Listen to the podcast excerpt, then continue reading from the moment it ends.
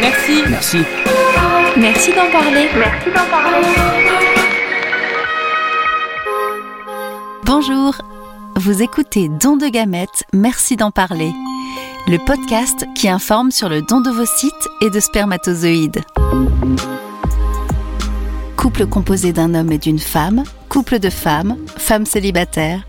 Vous entendrez au fil des épisodes des témoignages émouvants, passionnés et passionnants de personnes ayant ou allant bénéficier d'un don, de donneuses et de donneurs, mais aussi de personnes nées grâce à un don.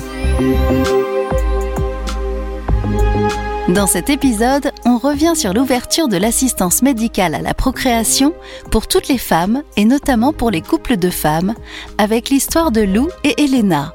Lou a donné ses ovocytes, elle nous dira pourquoi. Quant à Elena, sa femme, elle attend avec beaucoup de sérénité un don de spermatozoïdes. Un don qui permettra à ces deux jeunes femmes de réaliser leur rêve de devenir un jour parents. Et puis on recueillera aussi les éclairages du docteur Claire de Vienne, médecin référent en AMP à l'Agence de la biomédecine. Alors, merci d'écouter. Merci d'en parler. Merci d'en parler. Don de gamètes, merci d'en parler est un podcast de l'Agence de la biomédecine. Mais avant de partir à la rencontre de Lou et Elena, vous vous posez peut-être une question. Un gamète, c'est quoi concrètement? C'est simple. Un gamète, c'est une cellule reproductrice qui correspond à l'ovocyte ou ovule chez la femme et au spermatozoïde chez l'homme. Pour procréer, il y a obligatoirement besoin d'un spermatozoïde et d'un ovocyte. Les couples de femmes et les femmes célibataires ont donc la nécessité de faire appel au don de gamètes.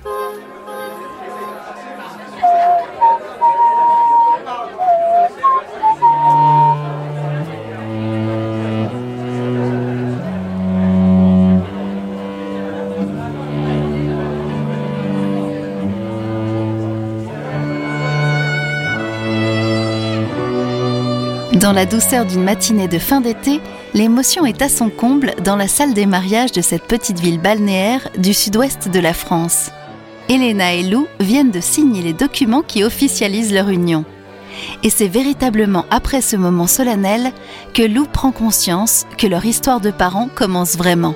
C'est vraiment le moment où, euh, où, où finalement notre couple s'est s'est un petit peu transformé en famille. C'était c'était la, première étape vers, euh, vers, vers la création d'un foyer et d'une famille ensemble. Euh, juste après cette signature, d'ailleurs, on le voit sur la photo, on nous a remis notre, notre livret de famille qui était déjà tout prêt. Euh, ça, c'était vraiment, je pense, le document qu'on attendait le plus. C'était, euh, c'était presque le, moment que j'attendais le plus de tout le mariage, tellement j'avais envie de l'avoir. Euh, et, euh, et depuis, je le regarde très souvent. Il est, euh, il est euh, dans une petite mallette à la maison et, souvent, j'ouvre la mallette juste pour regarder notre livret de famille. À ce moment-là, j'étais très émue. Euh, j'étais vraiment heureuse, je mesurais euh, toute la chance qu'on avait de, voilà, de, vivre dans un pays où, où on allait pouvoir faire reconnaître notre union, on allait pouvoir fonder une famille et ça pour moi c'était très important et très émouvant. Et j'essayais un petit peu quand même de retenir mon émotion pour, pour soutenir Elena qui, qui était encore plus émue que moi puisqu'elle a fait que pleurer à la mairie. Donc euh, c'était un, c'était un très joli moment que j'ai que j'ai beaucoup apprécié.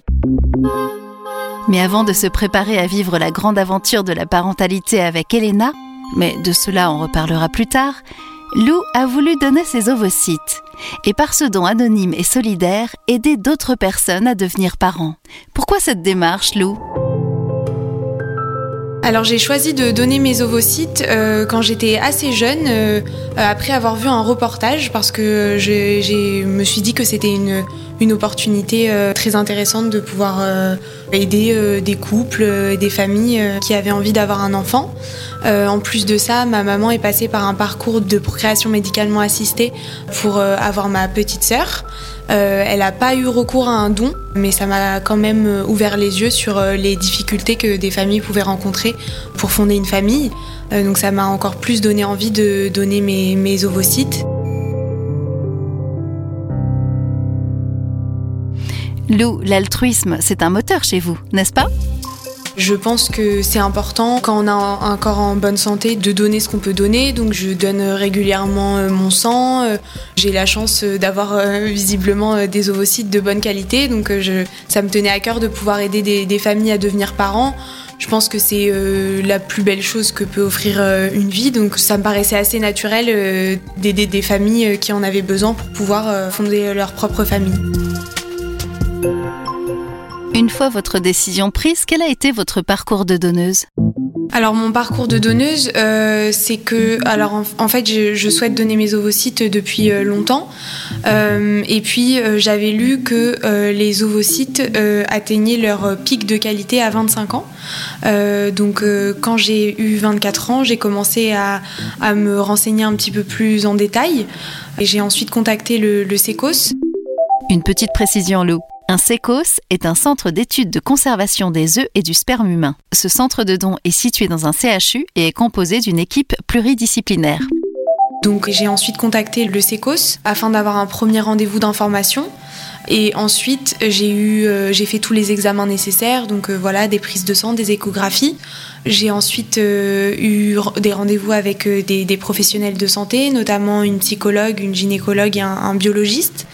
Et ensuite, le protocole a suivi euh, son cours jusqu'à la ponction euh, au mois de février. Alors aujourd'hui, je me sens très bien, euh, tout va bien, je suis en pleine santé. Je suis particulièrement fière d'avoir, d'avoir donné mes ovocytes. j'espère vraiment que ce don-là pourra permettre la naissance d'enfants et qui viendront combler des familles. mais oui, je, je, suis particulièrement fière d'avoir fait ça. j'en suis très contente. Que diriez-vous à toutes celles qui réfléchissent à donner leurs ovocytes? Je les encourage vivement à se renseigner, euh, à ne pas rester avec euh, des craintes ou des appréhensions. Je les encourage à se documenter, mais aussi à discuter avec des personnes qui ont déjà donné. Voilà, il ne faut pas hésiter à échanger avec des personnes qui sont passées par là avant. Et quel message voulez-vous faire passer aussi à toutes celles qui attendent un don de gamètes? Je, voudrais leur souhaiter euh, bonne chance dans leur parcours. Euh, j'espère euh, de tout cœur que leur parcours vers la, parentalité portera leurs fruits. J'admire beaucoup leur, leur courage et leur détermination pour fonder une famille et j'espère sincèrement qu'elles pourront fonder la famille dont elles rêvent. Alors ce que je souhaiterais dire à Elena, c'est que je souhaite euh, la remercier euh, beaucoup pour euh, tout son soutien dans cette démarche, puisque dès le départ, elle, m'a accompagnée tant physiquement que psychologiquement. Elle a été vraiment d'une grande aide et d'un grand soutien. Et je voudrais lui dire que si elle souhaite donner à son tour, je la soutiendrai de la même manière. Un an après s'être unis pour le meilleur et pour le pire, comme l'a dit monsieur le maire, les deux jeunes femmes ont depuis avancé dans des projets parallèles.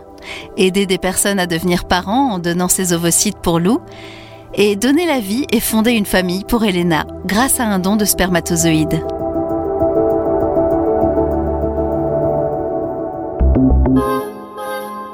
Et l'amour, mais aussi le soutien de leurs proches. Ce sont les fils rouges de votre histoire, n'est-ce pas Elena? C'est une photo euh, sur laquelle on voit le, grand-père de Lou qui nous fait un, petit, euh, une petite caresse à, toutes les deux sur la joue lorsqu'il a fini de, nouer le, ruban qu'on lui avait donné autour de nos deux poignets.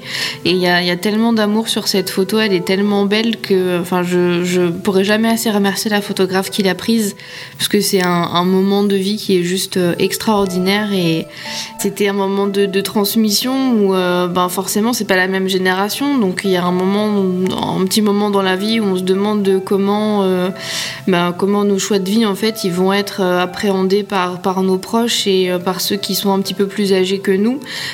et, on peut voir à travers cette photo qu'en fait, voilà, dans la tête du grand-père de Lou, ça a jamais été une question ou quoi que ce soit. Et à travers ce petit geste, en fait, il lui dit qu'il l'aime très fort et moi aussi qu'il m'aime très fort. Donc c'est trop beau.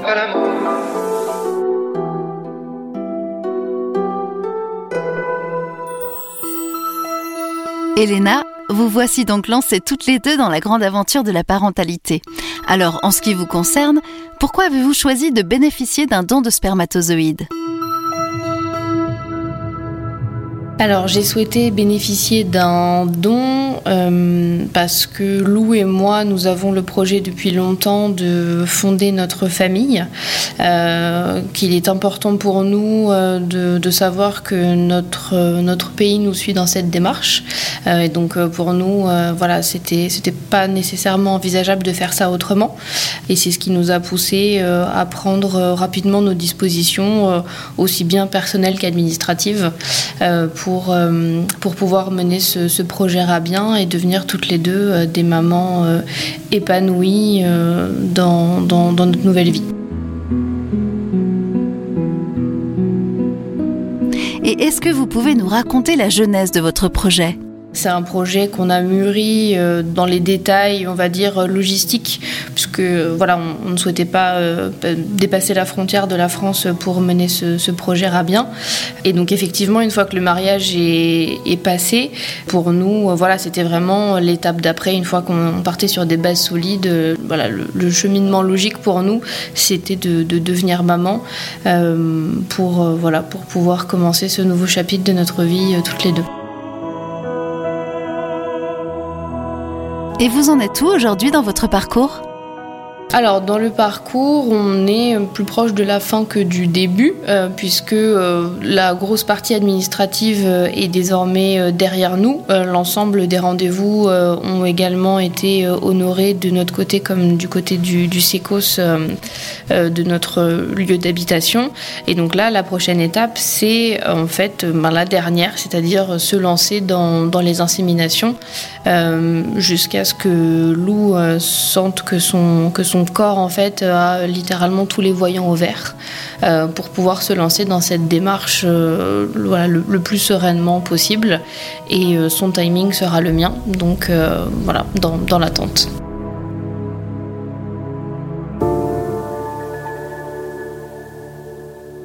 Elena, et vous? Que diriez-vous à toutes celles qui hésitent à donner leurs ovocytes? Je dirais à toutes les femmes qui hésitent à donner leurs ovocytes que euh, elles ont, euh, je pense, euh, plein d'éléments à leur disposition pour essayer de ne plus hésiter. Donc, si jamais, à force de se renseigner, elles se, elles se rendent compte que finalement ça ne, ça ne correspond pas à leurs attentes, il faut absolument pas se forcer parce que c'est quand même une démarche qui est euh, lourde, je ne pense pas, mais qui est euh, conséquente physiquement, euh, psychologiquement. Donc je pense qu'il faut s'engager et être, et être motivé, c'est l'essentiel. Mais à toutes celles qui hésitent, je dirais que c'est vraiment un un très beau geste rempli d'altruisme et de bienveillance et que même si la démarche n'est pas facile euh, du début jusqu'à la fin, le, sentiment euh, qui est éprouvé lorsque, c'est fini, voilà, de se rendre compte qu'on a, fait le, a fait le job et on a aidé euh, autant de familles qu'il était possible d'aider en partant du principe que ça fonctionne bien pour ces familles-là. Le mot de la fin? Ou plutôt de la suite? Si on doit prendre notre état d'esprit à Lou et moi de 10 ans en arrière quand on a commencé à se voir lorsqu'on était adolescente, je pense qu'on n'était pas du tout. Euh, enfin, si quelqu'un nous avait dit qu'on en serait là en 2022, on n'y aurait certainement pas cru en fait. Euh, donc, euh, bien sûr, on, a, on a hâte et aussi oui, très hâte de pouvoir partager notre expérience avec des personnes qui sont dans la même situation que nous. Merci. Merci. Merci d'en parler. Lou et Elena, c'est une histoire de parentalité rendue possible grâce à l'AMP pour toutes. Pour aller plus loin sur ce sujet, nous donnons la parole au docteur Claire Devienne, médecin référent à l'Agence de la biomédecine. Bonjour docteur, petit rappel pour commencer. Pourquoi les couples de femmes et les femmes seules ont-elles besoin de dons de gamètes? Les femmes qui ont un projet d'enfant et qui sont en couple avec une autre femme ou qui ont un projet en solo, elles ont besoin d'avoir recours à des spermatozoïdes de donneur, parce que pour faire un bébé, il faut un spermatozoïde et un ovocyte. Près de 6800 nouvelles demandes de première consultation de la part de couples de femmes et de femmes seules en vue d'une AMP avec don de spermatozoïdes ont été enregistrées en 2021. Mais alors, combien y a-t-il de donneurs de spermatozoïdes en France? La loi de 2021, qui a ouvert l'AMP à toutes les femmes, a aussi été l'occasion de faire connaître le don et le besoin en don de spermatozoïdes. Et on a constaté que c'est la première année où il y avait autant d'hommes qui ont fait cette démarche. Près de 900 ont donné leurs spermatozoïdes. Cet effort, il est remarquable et il mérite d'être poursuivi sur les prochaines années parce qu'on voit que le besoin de donneurs de spermatozoïdes est important.